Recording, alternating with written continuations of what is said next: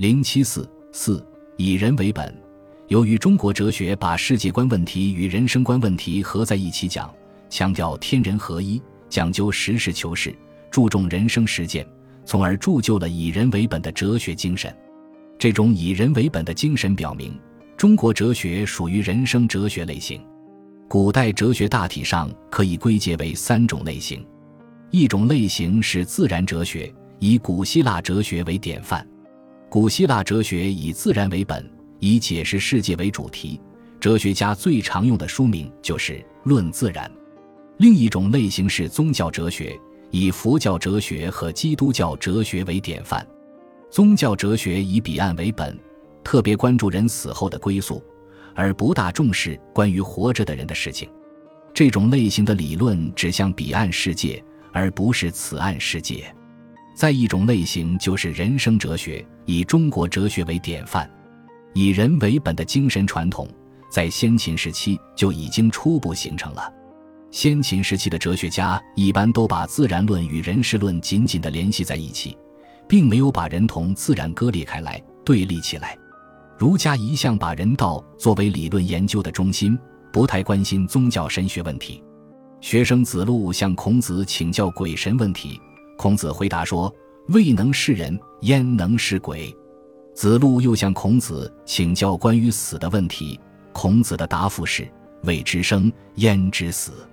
对于鬼神以及死后的情形，孔子讳莫如深，敬鬼神而远之，不愿意谈论怪力乱。神之类的事情，他关心的是此案，即应当怎样做人的问题，而不是彼岸。孔子以人为本的思想集中体现在他提出的人的观念中，在一部《论语》中论及人的地方就有一百多处。在孔子关于人的多种解说中，核心的一条当属“仁者爱人”。樊迟问仁，子曰：“爱人。”具体的说，爱人就是博施济众。子贡曰：“如有博施于民而能济众，何如？可为人乎？”子曰：“何事于人，必也圣乎？”尧舜其犹并诸。孔子主张关心人、尊重人、帮助人、爱护人。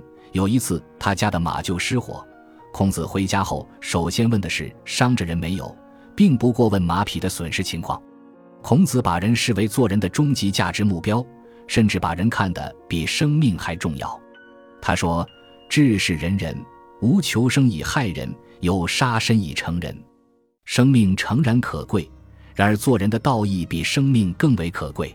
在需要为道义献出生命的时候，不敢挺身而出、贪生怕死的懦夫是可耻的；而那些杀身成仁、舍生取义的志士，才是令人敬佩的。”孔子的这种人生价值观，包含着利他奉献、自我牺牲的精神，倡导崇高的节操。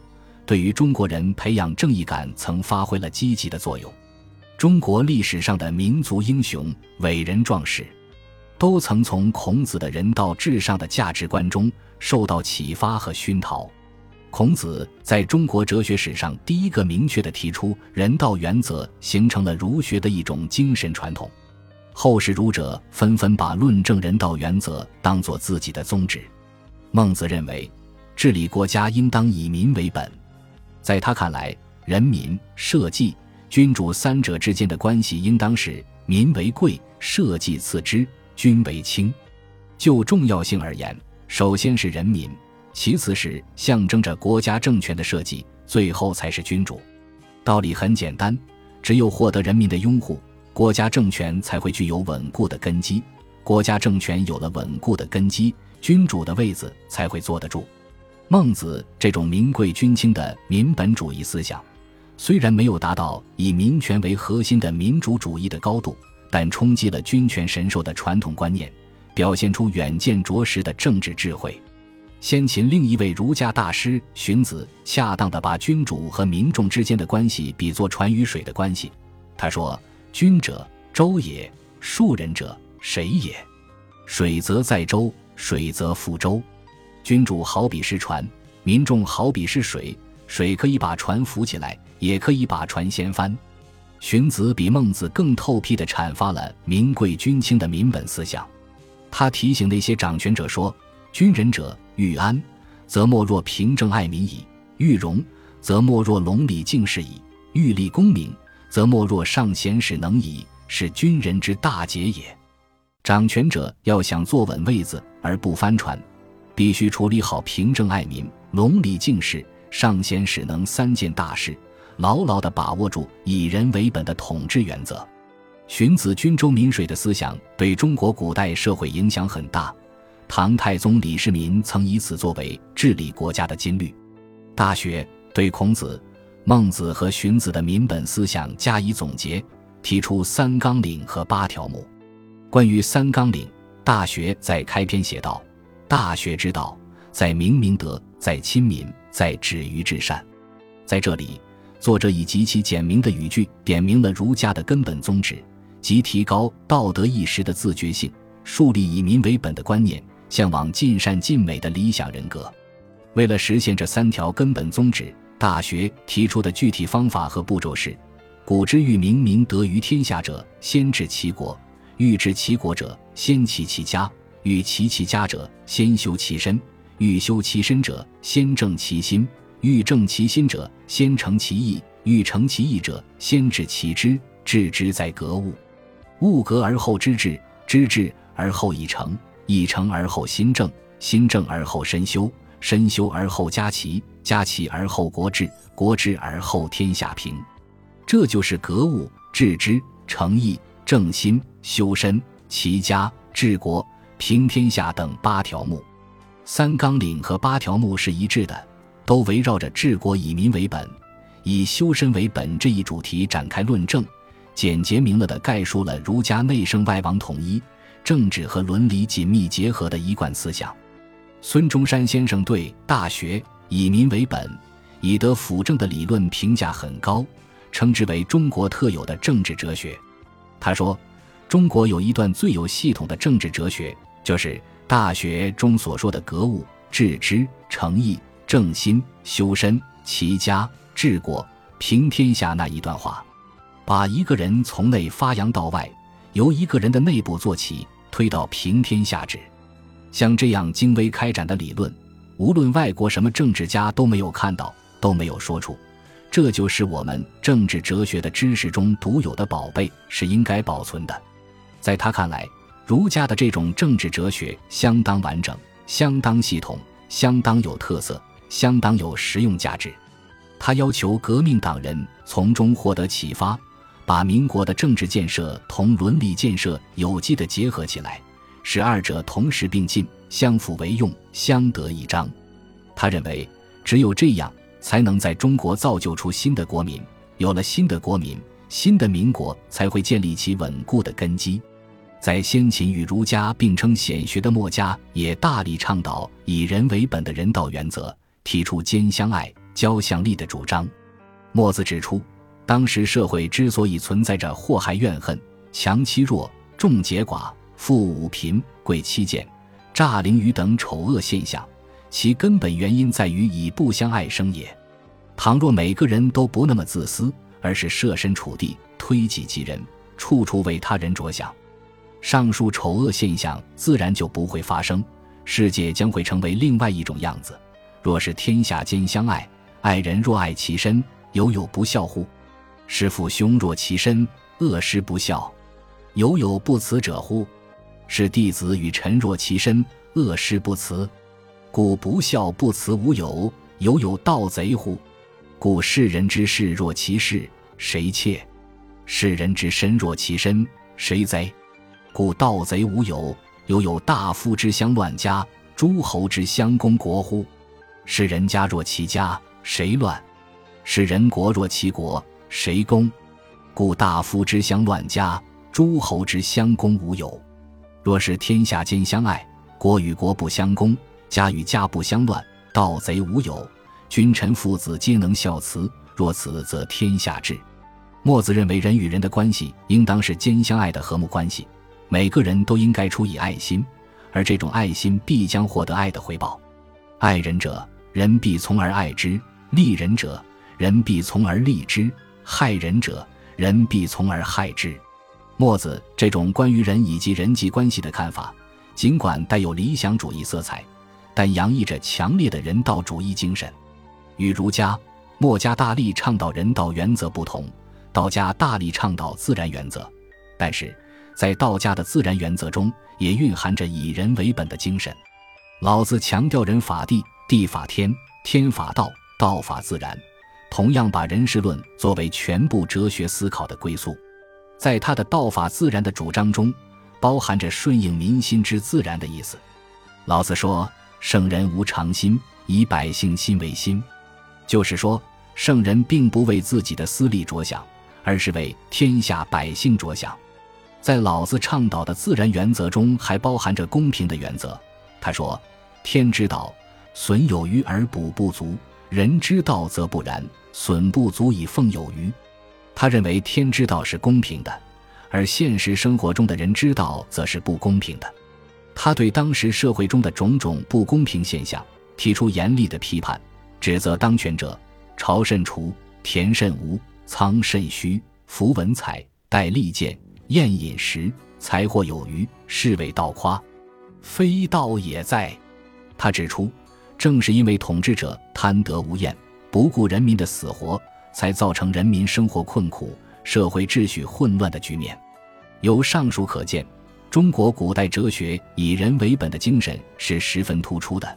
哲学家们特别重视对人性、人际关系、处世之道等问题的探究。那么，怎样看待中国古代哲学中的以人为本的精神呢？学术界的看法并不一致。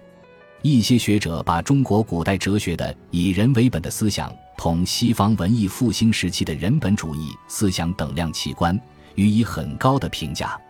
例如，贺林先生在《五伦观念的新检讨》一文中说：“西洋文艺复兴以后，才有人或新人的发现。十七世纪和十八世纪内，人本主义盛行，足见他们也还是注重人及人与人的关系。”我们又何必放弃自己传统的重人伦的观念呢？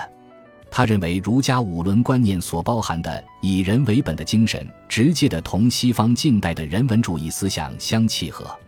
另一些学者把中国古代哲学中以人为本的思想同西方近代的人本主义思想截然对立起来，予以很低的评价。胡绳不同意贺林把五伦观念归结为人本主义的观点，提出反驳意见。他说：“儒家思想并不是人本主义，以为儒家思想是人本主义的唯一理由就是儒家不谈天，不讲自然，其学说以人伦为中心。但是在我们看来，儒家的人伦观念不仅不足以证明其为人本主义，恰恰足以证明它不是人本主义。因为凡人的思想行为由独断的教义所严格的规定着，无论这教义是宗教还是伦理的。”那都是反乎人本主义的。当把人与人的关系固定化成为不变的伦理，发挥着控制的功能时，于是个人与集体都隐没到抽象的伦理教条之中，巍然存在的只是那三纲五常的金字了。这是什么人本主义呢？本书认为，上述两种看法各有各的理由，但都不是不可以商榷的不堪之论。其实。人本主义并不是西方文艺复兴时期的一个专用语汇，它可以有普遍的意义。称实而论，人本主义是相对于神本主义而言的。在西方的中世纪，宗教神学在意识形态中占主导地位，哲学不过是神学的婢女而已。在这种情况下，文艺复兴思潮兴起后，启蒙思想家们自然把推倒神的权威。把人从宗教蒙昧主义的思想束缚中解放出来，当做自己的首要任务。他们高唱起人的颂歌，强调人的尊严，凸显人的价值，争取人应有的权利，开创了哲学、文学、艺术繁荣的新时代，极大地改变了西方人的精神面貌。西方学者把这股新思潮叫做人本主义或人文主义。在中国古代历史上，也曾有过宗教神学专制的时期。这就是商周原始天命观占主导地位的时期，但是从春秋末年起，中国思想界就形成了一股强大的无神论思潮，逐渐地推倒了天命或上帝的权威，形成了万物之中人为贵的观念。正是在这股无神论思潮的基础上，才产生出中国哲学。在这种思想背景下形成的中国哲学，自然不会选择以神为本位的道路，而只能选择以人为本位的道路。在漫长的中世纪，大多数民族都把宗教当作自己意识形态的中心，中国也许是个例外。在中国几千年的文明史上，虽然宗教也曾有过较大的思想影响，曾出现过儒、释、道三教并立的局面，但从总体上看，在意识形态领域中占主导地位的是哲学，而不是宗教。在中国，哲学始终保持着独立的地位，没有像西方那样变为神学的婢女。中国古代哲学关注的中心是人，而不是神。从这个意义上说，把中国哲学叫做人本主义哲学亦未尝不可。但是，也应注意到，中国古代哲学中的人本主义思想。同西方近代以来的人本主义思想还是有区别的。西方近代以来的人本主义思想注重个性解放，倡导人权观念，主张民主政治，是同近代资本主义社会商品经济比较发达的社会基础相适应的。中国古代哲学的人本主义思想，不是建立在商品经济的基础之上，而是同自然经济相联系的，因而不可避免的会落上封建主义的灰尘。例如，中国古代的人本主义所着眼的是群体而不是个体，其中包含着人身依附的观念；所着眼的是人际关系而不是人的主体性，因而缺乏近代的人权意识。但是，我们绝不能抓住一点不及其余，全盘否定它的价值。笔者认为，中国古代以人为本的思想传统，既有精华，又有糟粕，而精华是主要的，看不见其中有糟粕。把它直接的等同于近代的人本主义，容易导致与封建主义相妥协的倾向；而看不到精华是它的主要方面，把它完全等同于封建主义，容易导致民族文化虚无主义的倾向。在中国古代以人为本的哲学精神中，包含着尊重他人、尊重民意、与人为善、利群利他、忧国忧民、严于律己、推己及人、向往高尚人格等合理思想。曾对中华民族的形成发展产生了极大的影响。中华民族之所以成为世界上最大的民族，同中国哲学中以人为本的精神传统有密切的关系。事实证明，中国哲学中以人为本的精神传统为中华民族提供了基本的价值观念，提供了强大的民族凝聚力。甚至可以说，倘若没有以人为本的精神传统，中华民族将不可能发展成为世界上最大的民族。我们没有理由拒绝这笔文化遗产，而应当取其精华，弃其糟粕，使之实行现代转换，变为社会主义精神文明建设的有用的思想材料。